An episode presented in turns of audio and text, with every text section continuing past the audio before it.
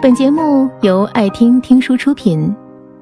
如果你想第一时间收听我们的最新节目，请关注微信公众号“爱听听书”，回复“六六六”免费领取小宠物。我在网上看到过一段很可爱的话：“哎，你女朋友的缺点多吗？像星星那么多。那你女朋友的优点多吗？像太阳那么少。那你为什么还那么喜欢他啊？因为太阳出来，星星就没了呀。”有人问我，七天的时间可以用来做什么？我想，大概。足够用来爱上一个人。一直以为爱情是书中才有的情节，差不多的岁月，差不多的人，差不多的生活，随便将就一下就得了，哪敢抱有那么多的想法？像周杰伦那样好，像吴彦祖那样帅，像爸爸那样照顾你，像王思聪那样有钱，真是想都不敢想的。陶小仙大学刚毕业就得了肿瘤。这对于刚准备和相恋两年、准备订婚的小仙来说是巨大的噩耗。没想到她的男朋友对家里人隐瞒了她的病情，如期与她订婚。订婚几天后，他就带着小仙去医院准备做手术。当时医生说手术难度非常大，是他们科最大的手术，后期也不好治愈。陶小仙就忍不住大哭了。直接对她男朋友说分手，心里是想让男朋友再去找一个好的。不过庆幸的是，男朋友并没有放弃，而是不管怎么样都在照顾她。每天，她男朋友就是三点一线的往返于公司、家、病房。后来，接入手术治疗还行，不幸的是很快复发了。当得知再次复发的时候，陶小仙痛苦的说：“想要轻生。”这样的画面令她男朋友忍不住当场蹲在地上哭了起来。一个大男人哭得很大声，哭得不像样。总有人陪你走，不管你是有多么糟糕，是风是浪，他都在背后扛。后来转院到了广州，教授拒收。在家里人的再三恳求之下，才勉强收下了小仙。治疗将近一年，身体渐渐恢复到了正常人。小仙男朋友的家人都反对他与小仙在一起，可从未见过他离开小仙。他常常对小仙说道：“我们慢慢来，不急，只要你能好好活着，我就很开心了。”那个时候的活着。也是他的活着。小新说：“第一次手术之后，周末男朋友从异地赶来照顾我。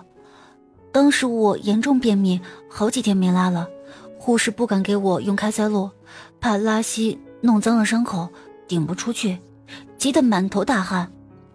男朋友为我擦了汗，温柔地说：‘不要担心，拉不出来，我帮你抠。’”他真的戴上一次性手套，做这么一件尴尬又感人的事情。我从来没有想到，在我还没有嫁给他时，他会如此不怕脏、不怕累、无微不至的照顾我。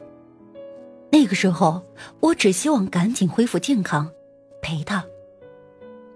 当时病情复发，紧急转移去广州时，因为没有床位，小新和家人只好在医院附近租房子。男朋友是请假陪小仙去的，那时他整个人非常虚弱，连站立的力气都没有，一整天躺在床上，没有什么食欲，也不大想说话。有一天，小仙对她男朋友说道：“我想喝果汁。”他一听到小仙主动想吃东西，兴奋的立刻两眼放光，他马上就去买鲜榨的果汁。那个时候。爱一个人是他需要什么，他就会去做什么。他比任何人都希望你好。这个世界上，谁不是在寻找爱情的路上撞得头破血流呢？即使你哪里都不好，可第一眼认定的人，余生都懒得换了。你是第一个，也会是最后一个。所有人都是抱着这种想法在一起的。有人认识一个月就决定结婚，有人相爱了十年还是分手，有人在二十岁就找到了爱情，有人四十岁还在寻找爱情。这世间上所有的感情都是一念之间，而一念就是一辈子。每个人都有自己的故事，但我们还是要相信爱情。你问我？为什么还相信爱情？我见过女生寝室楼下小情侣的耳鬓厮磨，也见过电影散场后两人牵手很紧。我见过情侣机场送别时大哭，也见过喝醉后有人大喊着前任的名字。我爱过人，也被人爱过。酒好喝，手机也好玩，但总有一个人的出现。你愿意什么也不做，陪他浪费时间？你可以陪他喝醉，也可以和他一起回家。本节目到此就结束了，感谢各位的收听和陪伴。更多精彩内容，请关注微信公众号“爱听听书”，回复“六六六”免费领取小宠物。也欢迎你收听今晚的其他栏目。我们明晚见，晚安。